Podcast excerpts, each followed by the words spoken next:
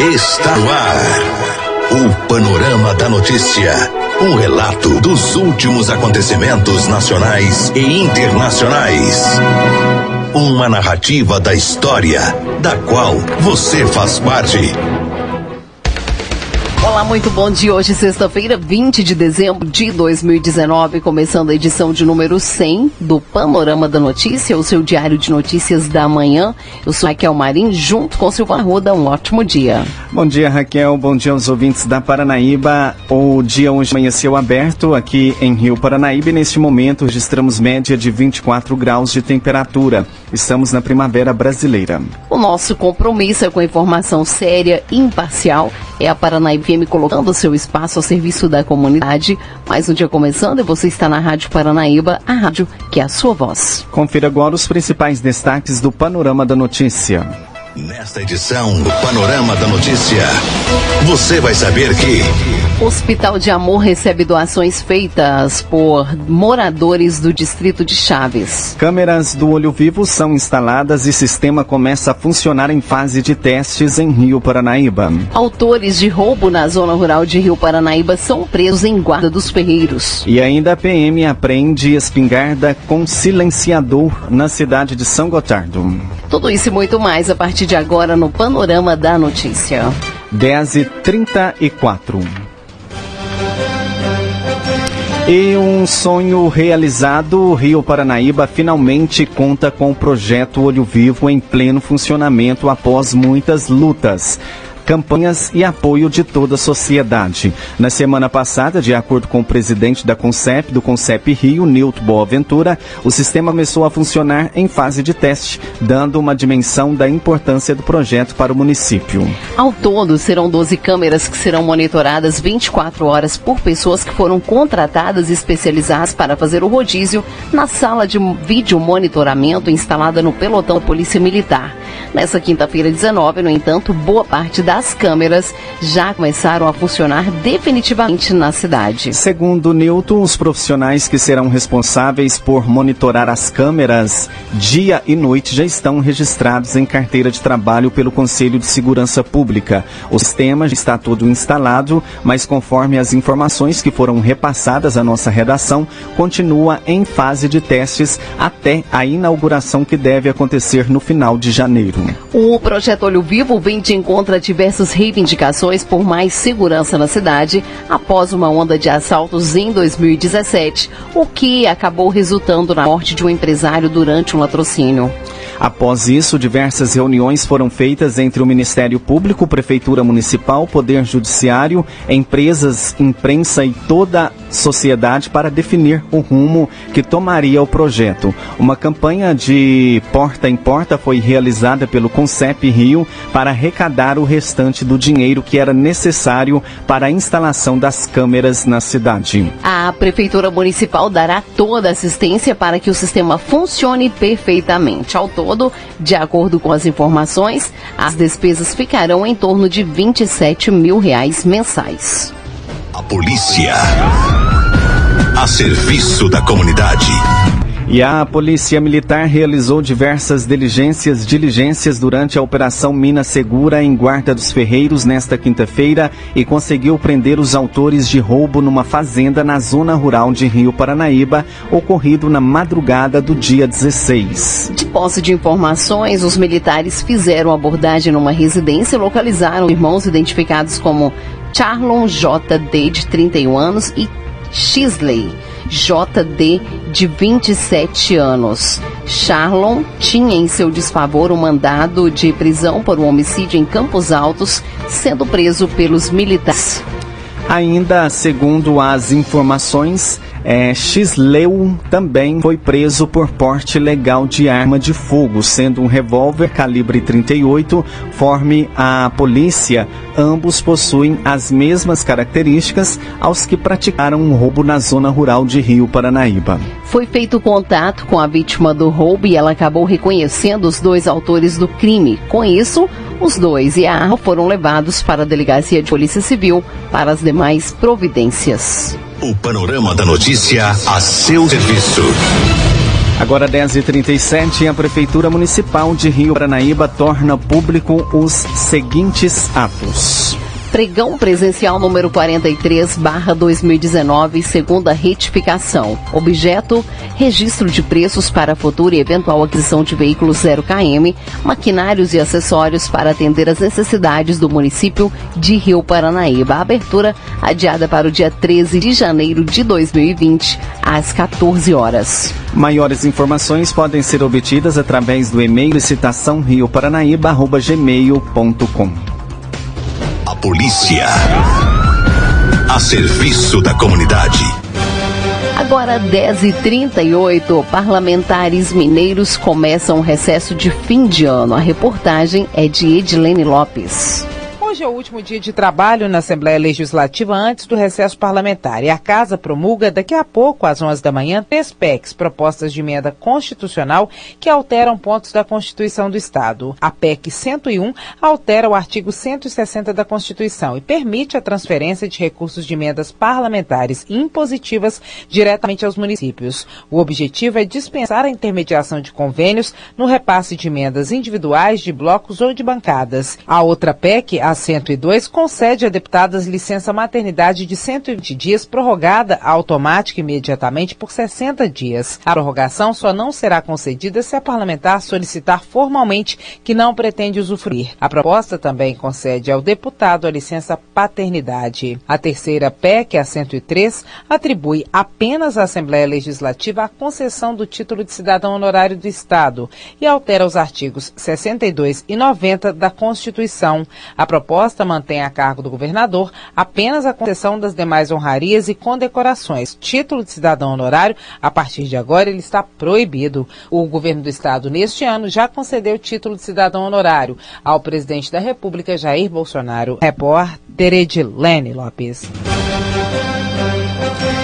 10 e 39 saiba como fica o tempo em Minas neste fim de semana. As informações de Patrick Vaz motoristas que se programaram para viajar para o feriado prolongado de Natal já a partir de hoje, sexta-feira, os motoristas devem ficar atentos porque o tempo pode variar dependendo da região em Minas Gerais. Alguns locais mais secos, outros com possibilidade de chuva, alguns com temperaturas mais quentes e outros até mais amenas, dependendo mesmo da localização. Nós vamos falar sobre a condição do tempo neste fim de semana com a meteorologista da CEMIG, Juane Maia. Juane, muito bom dia. O motorista deve se programar aí, se preparar, porque tem locais aí que vai chover, né? Hoje, sexta-feira, também amanhã no sábado e no domingo. Bom dia, Juane. Bom dia, Patrick. Bom dia, Vincent da Itatiaia.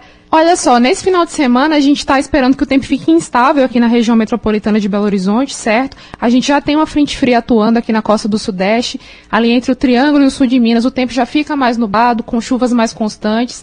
Na parte ali entre Noroeste de Minas, Central Mineira, Metropolitana de Belo Horizonte e Zona da Mata, o sol aparece nesse final de semana até domingo, certo? Mas são esperadas algumas pancadas isoladas, sobretudo ali entre a tarde e a noite. E quem pegar a estrada pode pegar alguma dessas pancadas, certo? Juane, de um modo geral, as temperaturas aqui em Minas mais elevadas, né, fica com aquela sensação, né, de abafado, né, no estado. Exatamente, Patrick. É, mesmo com a nebulosidade um pouco maior ali entre o sul de Minas e o Triângulo Mineiro, ainda deve ficar abafado, as temperaturas ficam abaixo dos 30 graus, é, deve ficar em torno dos 28, 29 graus no sul de Minas, certo? E no Triângulo pode chegar aos 30. Tempestades a caminho, Juane? Tem alguma previsão e pode ter alguma influência já com o início do verão, na madrugada já de domingo? Pode sim. É, aqui na, na, região metropolitana de Belo Horizonte, no noroeste, na zona da mata, o sol aparece, certo, nesse final de semana, mas devido à proximidade dessa frente fria, o tempo fica bem estável, então a gente pode ter aquelas pancadas de fim de tarde, início de noite. Tem muitos mineiros que deixam até mesmo a família de lado, ou então viaja a família inteira a caminho, por exemplo, de praias no Espírito Santo, isso é mais comum, sul da Bahia, alguns para o Rio de Janeiro, o litoral de São Paulo, como que fica aí o tempo nessas localidades? Ó, quem for para o litoral de São Paulo deve pegar chuva. A gente tem previsão de chuva para todos os dias aí desse feriadão, certo? Já quem for para o Rio de Janeiro deve pegar chuva a partir de segunda-feira. O final de semana não tem previsão, certo, de chuva, mas a partir de segunda, com a influência dessa frente fria que está atuando, já tem chuva para lá. E quem for para o Espírito Santo ou para o sul da Bahia, se deu bem, não tem previsão de chuva. Conosco no Jornal da Itatiaia, a meteorologista da CEMIG, Juane Maia. Repórter Patrick Vaz.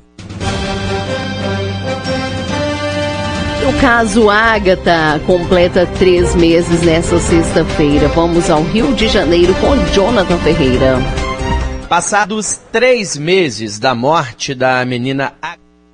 Passados três meses da morte da menina Agatha Félix, de 8 anos, vítima de uma bala perdida durante a ação da Polícia Militar no complexo de favelas do Alemão, na zona norte do Rio de Janeiro, os pais da menina ainda buscam forças para retomar a rotina e voltar para casa. A mãe, Vanessa Francisco, de 32 anos, estava sentada ao lado da filha no interior de uma Kombi em um dos acessos à favela Fazendinha, quando Agatha foi baleada. A criança chegou a ser socorrida e levada para um hospital da região, mas não resistiu aos ferimentos. Vanessa revelou que faz acompanhamento psicológico junto com o marido e busca forças em sua religião para tentar superar a dor da saudade. Eu ainda não consegui voltar para casa para ter que imaginar ela sem ela lá, eu ainda não quero ainda tentar pagar para ver. Eu me apeguei muito a Deus, só a Ele para poder acalentar meu coração nesse momento tão difícil. Os sonhos da menina foram interrompidos por um tiro de fuzil disparado por um policial militar que, segundo denúncia do Ministério Público Estadual, tentou atingir dois homens que supostamente seriam traficantes e estariam fugindo em uma moto. Segundo a investigação, no momento em que o tiro foi disparado, não existia confronto armado na favela. O projétil bateu em um poste e um fragmento atingiu a menina. Vanessa Francisco lembra da sua relação com a filha nesses oito anos de convivência. Para mim foram oito anos muito intensos e muito bem vividos, muito bem aproveitados. Eu falo que Deus me capacitou em cada ano Deus me preparou. Eu fui escolhida, a Agatha foi escolhida, fomos preparados para o momento. A Delegacia de Homicídios da capital fluminense realizou uma reprodução simulada e ouviu testemunhas no âmbito da investigação. A conclusão da polícia é de que o tiro que matou a menina foi disparado pelo cabo da Polícia Militar, Rodrigo José de Matos Soares. A Justiça do Rio de Janeiro aceitou a denúncia contra o PM e o tornou réu por homicídio qualificado. A decisão da juíza Viviane Ramos Faria também determinou que o policial seja afastado das atividades nas ruas e tenha a posse de arma suspensa. Vanessa Francisco revelou o que sentiu quando recebeu a notícia. Eu não consegui ficar alegre. Meu coração tinha várias emoções ao mesmo tempo, mas alegre, alegre eu não consegui ficar. Ele palpitava forte, ele pulava, ele ficava atordoado, mas alegre eu não consegui ficar. Vanessa contou que nunca recebeu apoio do Estado e criticou a política de segurança implementada pelo governador Wilson Witzel. Hoje nós estamos à mercê porque tem vários inocentes indo embora por conta também de uma polícia despreparada, de um governante que está se achando estratégico e que acha que está vencendo, mas infelizmente está exterminando pessoas inocentes. Minha filha foi uma dessas. Do Rio de Janeiro, Jonathan Ferreira.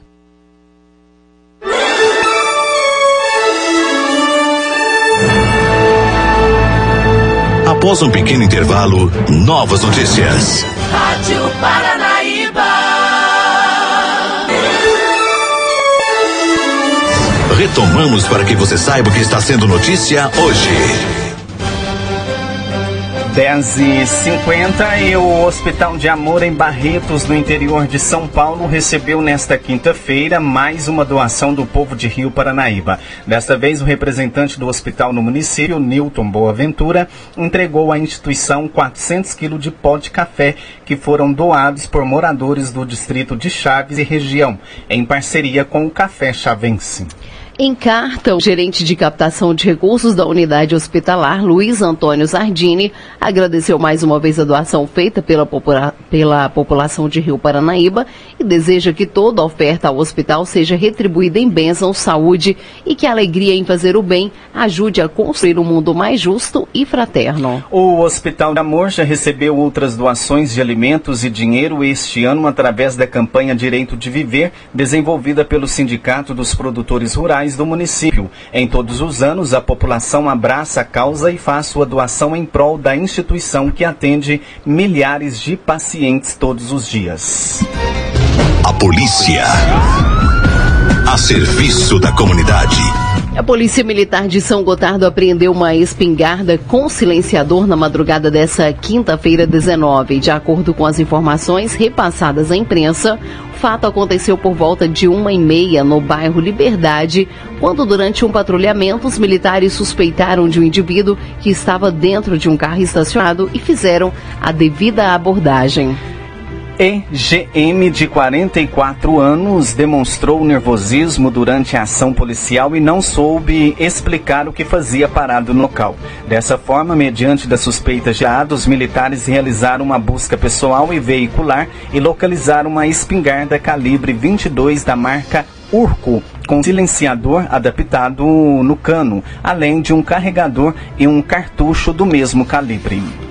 Como o autor não tinha registro da arma e nem autorização legal para o porte da, da mesma, ele foi preso em flagrante delito e encaminhado para a Delegacia de Polícia Civil de Patos de Minas para as demais providências, juntamente com o material apreendido. Agora 10h52, vamos agora com os comentários de Alexandre Garcia.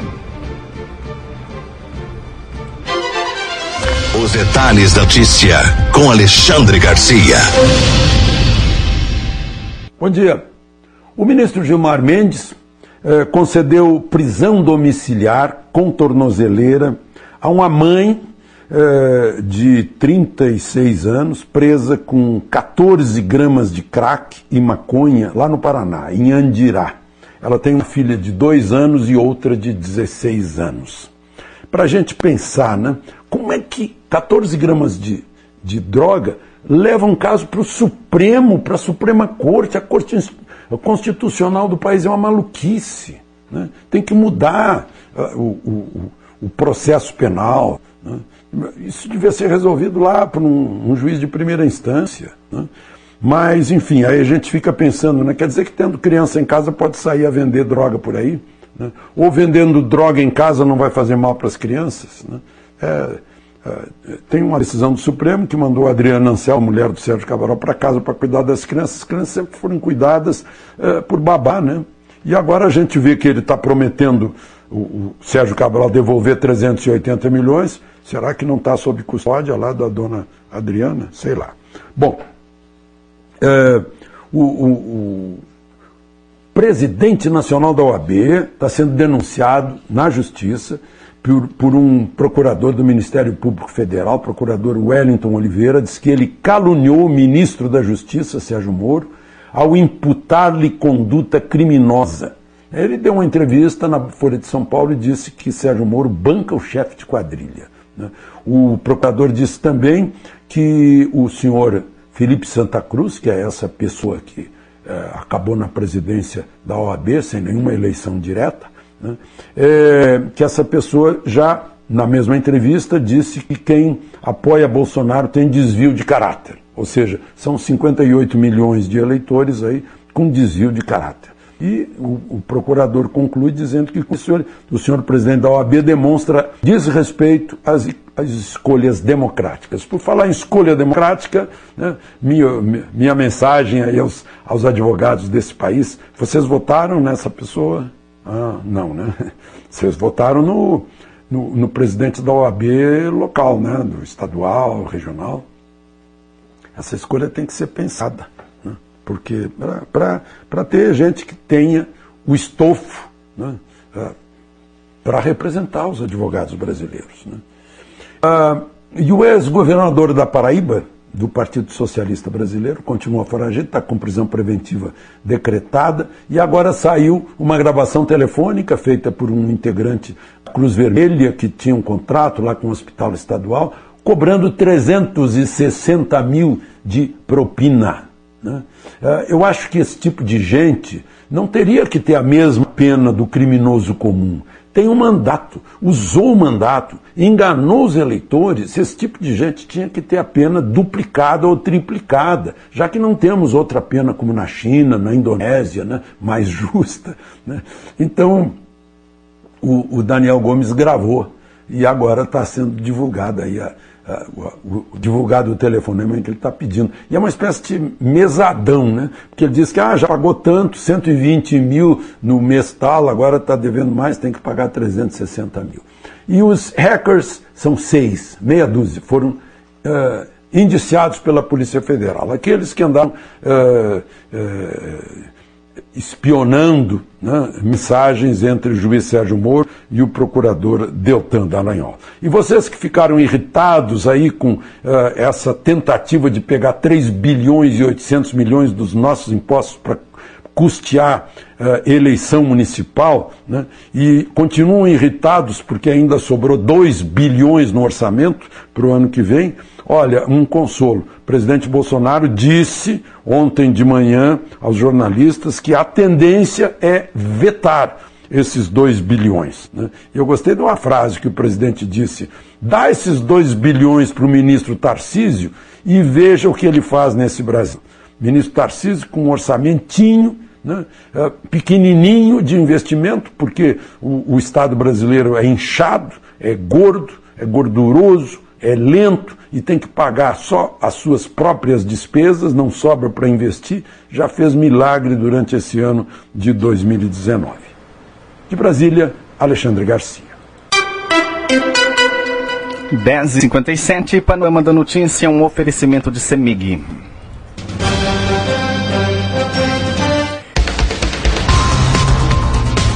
E esse foi o Panorama da Notícia, edição de número 100, nessa sexta-feira, 20 de dezembro de 2019, com a apresentação de Silvana Ruda e Raquel Marim. Panorama da Notícia, uma produção do Departamento de Jornalismo da Paraíba FM.